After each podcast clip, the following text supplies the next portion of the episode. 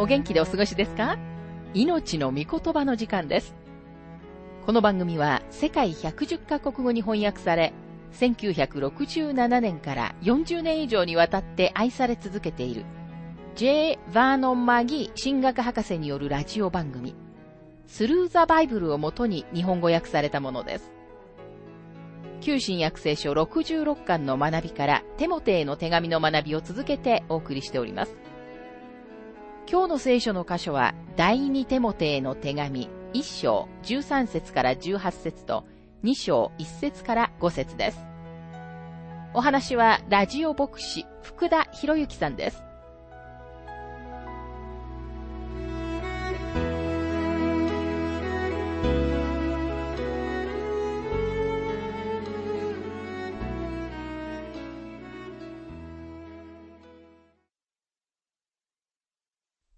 第二手モて一章の学びをしていますが、一章の十三節。あなたはキリストイエスにある信仰と愛をもって、私から聞いた健全な言葉を手本にしなさい。マギー博士はこの箇所について次のように述べています。健全な言葉と書かれていますが、聖書の言葉は霊感された神の言葉です。私は神様の御言葉の筑後従前霊感を信じています。それ以外には申し分のない見解はないと思います。確かに他の見解は聖書の要求を満たしていません。第二手もて一章の十四節そしてあなたに委ねられた良いものを私たちのうちに宿る精霊によって守りなさい。クリスチャン生活は精霊の力によってのみ正しく送ることができるということを理解することは重要です。7節では、パウロは力と愛と慎みとの霊について話しましたが、これらすべては御霊のみです。そしてパウロは御霊の実について、ガラテヤ5章の22節から23節においても次のように書いています。御霊の実は愛、喜び、平安、寛容、親切、善意、誠実、入和、自制です。第二手元一章の十五節あなたの知っている通り、アジアにいる人々は皆、私を離れて行きました。その中には、フゲロとヘルモゲネがいます。パウロは彼に対して不誠実だった人たちの名前を挙げています。第一テモテへの手紙一章では、ある人たちが離れてしまったと書いていましたが、ここでは、すべての人たち、つまり、以前はパウロと共にローマにいた、今アジアにいる人たちが皆離れてしまったのです。私たちはこの箇所を深刻に受け止めなければならないと思います。なぜなら、廃墟とは教会の終わりの時代だけの特徴ではないように思えるからです。廃墟は教会の歴史全体の中で起こってきました。ある進学校の教会史の教授は、教会の歴史は廃墟の歴史である。あるいは彼によれば、教会の歴史は異端の歴史だと述べています。残念ながらこれは何と真実であることでしょうか。第二手もて一章の十六節から十八節オネシポロの家族を主が憐れんでくださるように。彼はたびたび私を元気づけてくれ、また私が鎖につながれていることを恥とも思わず、ローマに着いた時には熱心に私を探して見つけ出してくれたのです。かの日には主が憐れみを彼に示してくださいますように。彼がエペソでどれほど私に仕えてくれたかはあなたが一番よく知っています。ここに素晴らしい神様の生徒がいます。オネシポロは明らかにエペソの出身で仕事の関係でローマにいました。彼は忙しい人物でしたが、時間をとって牢屋にいたパウロを探し当てました。おそらくパウロが彼を主に導いたのだと思います。自分をキリストに導いてくれた人を軽蔑することはできません。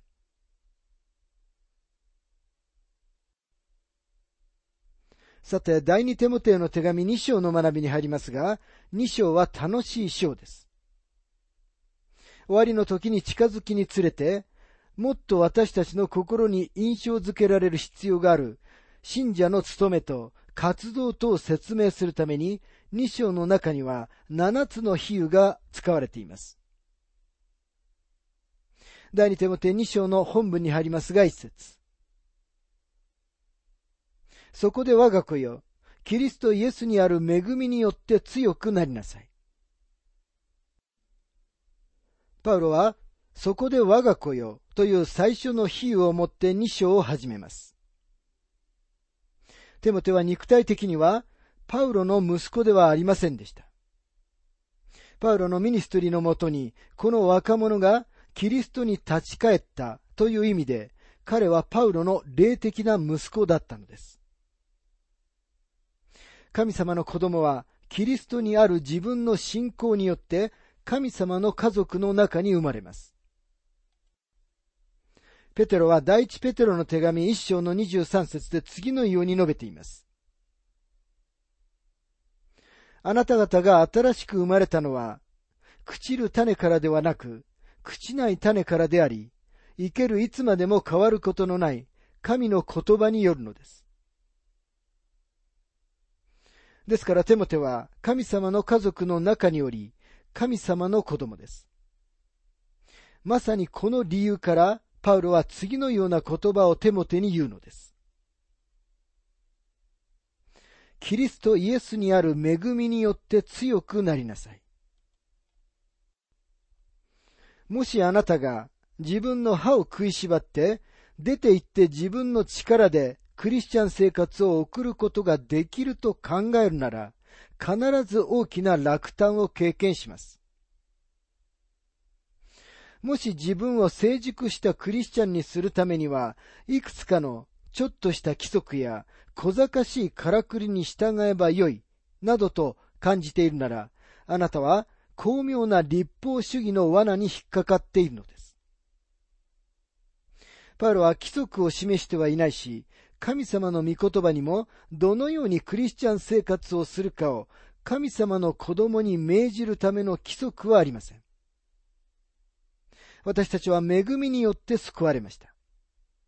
今私たちは神様の恵みによって生き、その恵みによって強くなるべきなのです。マギー博士はご自分の経験を次のように述べています。私の子供時代の実例をお話ししましょう。私の父は仕事のためによく旅行をしていました。そしていつでも自分がいない間に私が従うべきいくつかの規則を決めました。確かに私はその一部には従いました。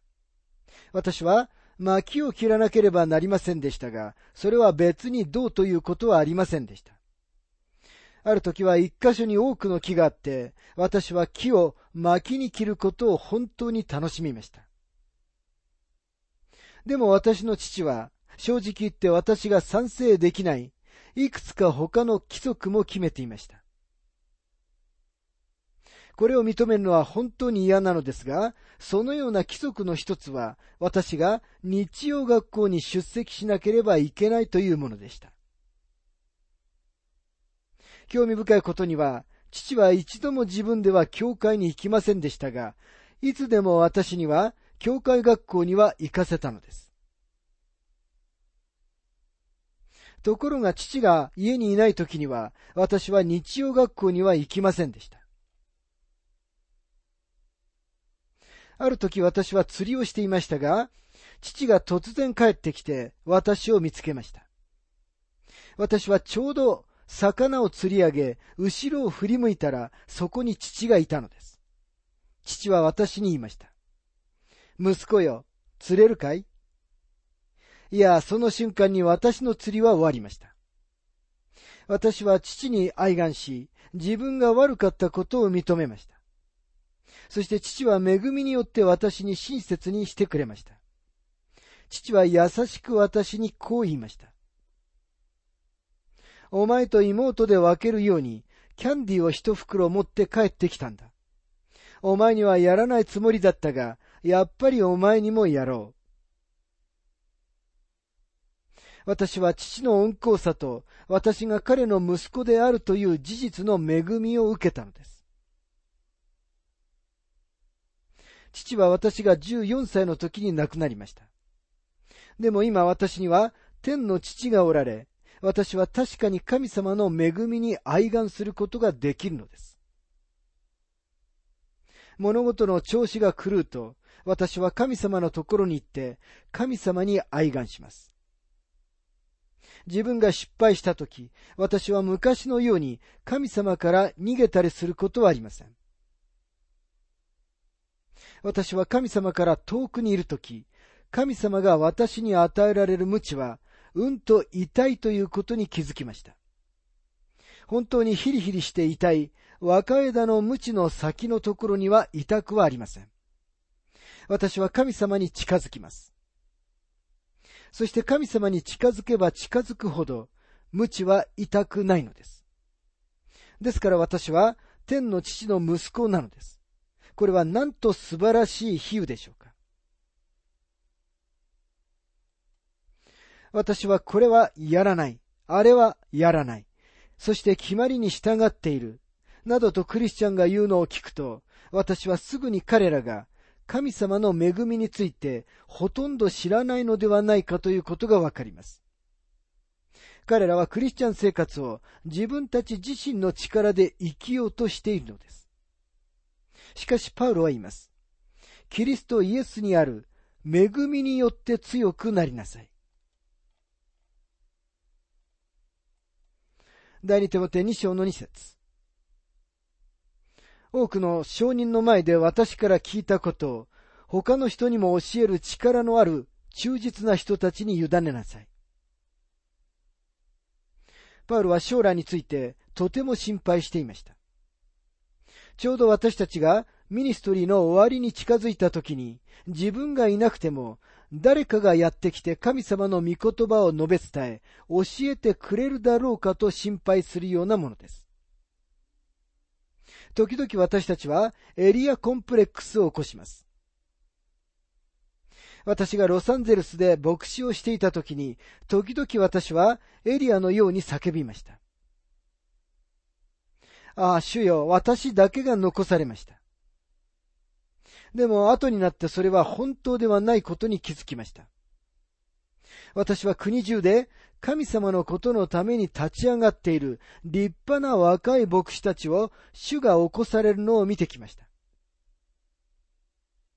私たち年配の牧師にとって神様の御言葉を教えることに忠実な若者たちがいるかどうかが本当に気がかりです。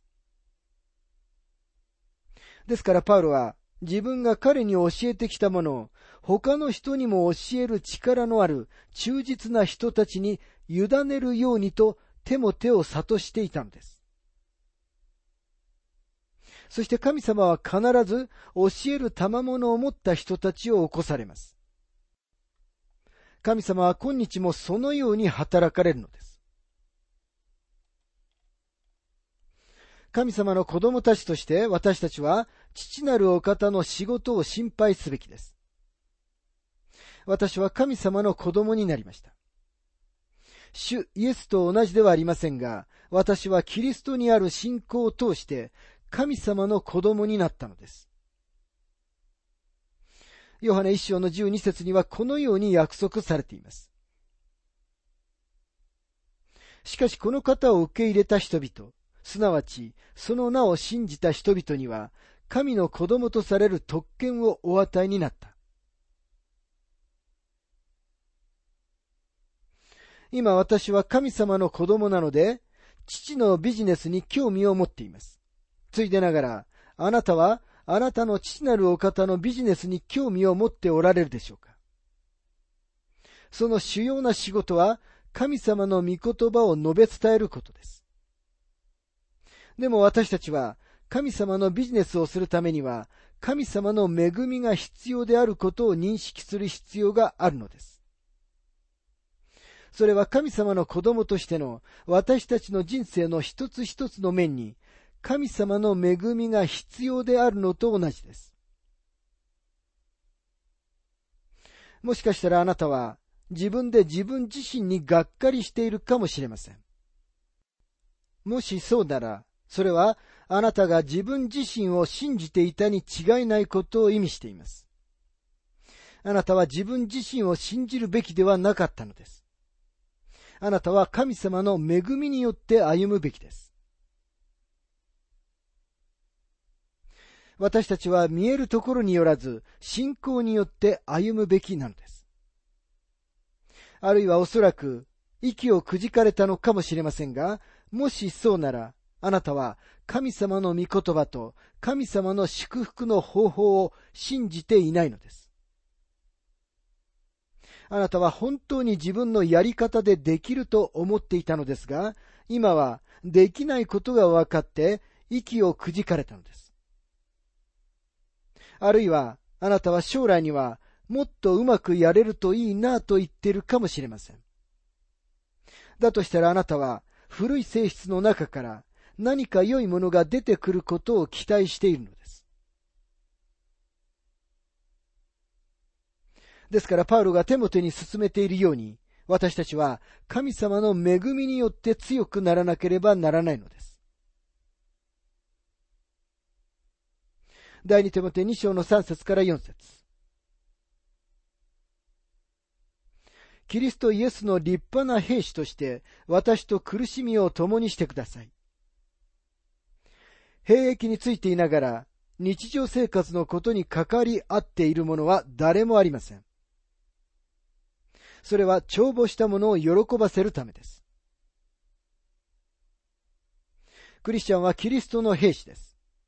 神様の子供はどのような意味でキリストの兵士なのでしょうか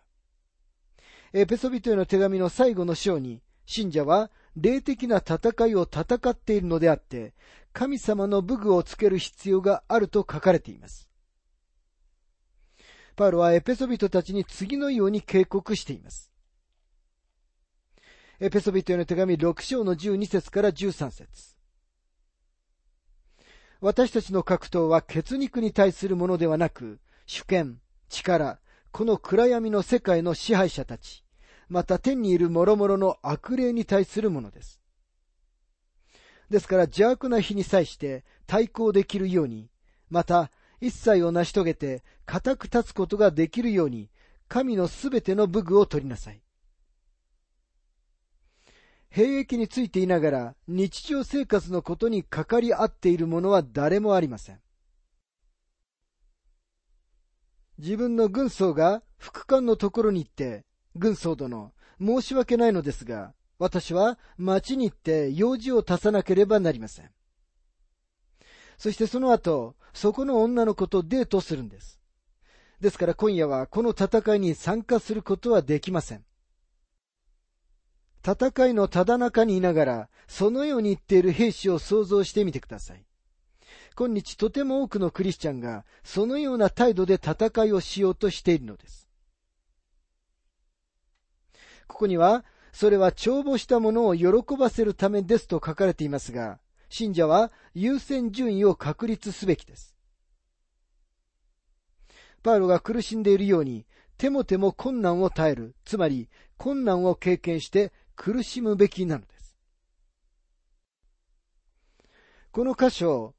クリスチャンは結婚すべきではないという意味だと解釈する人たちがいます。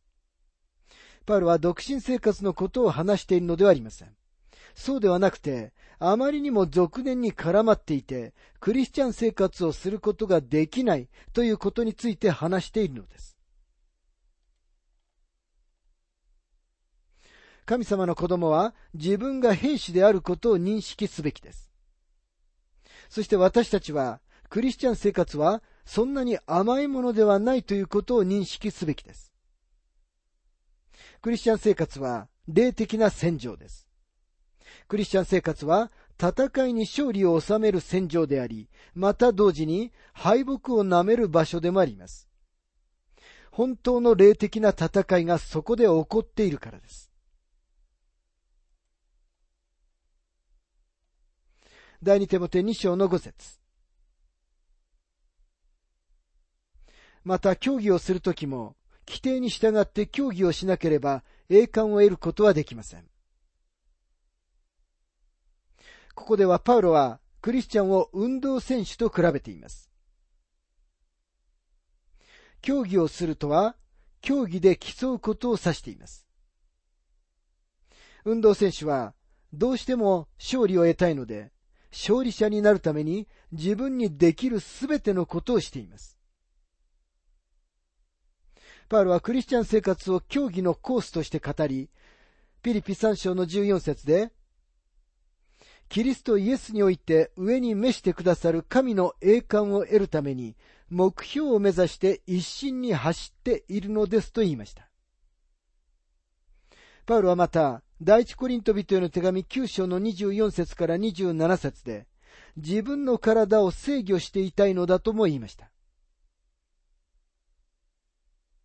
パウロのゴールは、クリスチャンとしての競争において、その競争の最後におられる方である主イエスが自分に報酬を与え、よくやった、良い忠実なしもべだということがおできになるような、そのような走り方をすることでした。神様の子供は勝利を得るために競技をすべきです。神様はあなたが競技に勝つことを意図しておられます。神様のすべての子供たちは、このことを理解する必要があります。また神様の子供は、規則に従って競技をすべきです。クリスチャン生活をするのに近道はありません。キリスト教を短いクラスやいくつかの決まりと規則に凝縮するようなことは決して不可能です。神様は私たちに66巻の本をくださいました。その一つ一つが神様の御心を知るのにはとても大切なのです。私たちは聖書全体を学ぶべきです。運動選手は競争のコースで近道をすることはできません。野球選手も二塁ベースを踏まないでそのそばを走り抜けることはできないのです。点を入れるためには、その選手は必ずすべての塁を回らなければならないのです。そのように神様の子供もそのようにしなければなりません。もし勝とうとするなら、どんな近道もすることはできないのです。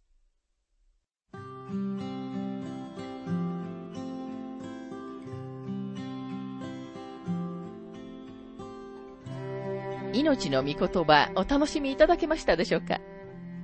今回は現役の奉仕者というテーマで、第二テモテへの手紙1章13節から18節と2章1節から5節をお届けしました。お話はラジオ牧師福田博之さんでした。なお、番組ではあなたからのご意見、ご感想、また聖書に関するご質問をお待ちしております。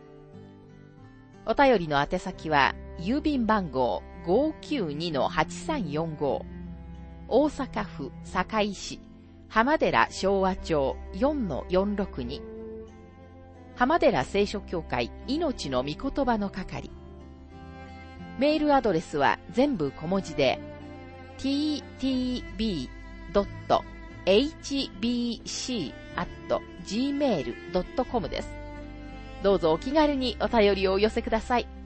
それでは次回までごきげんよう。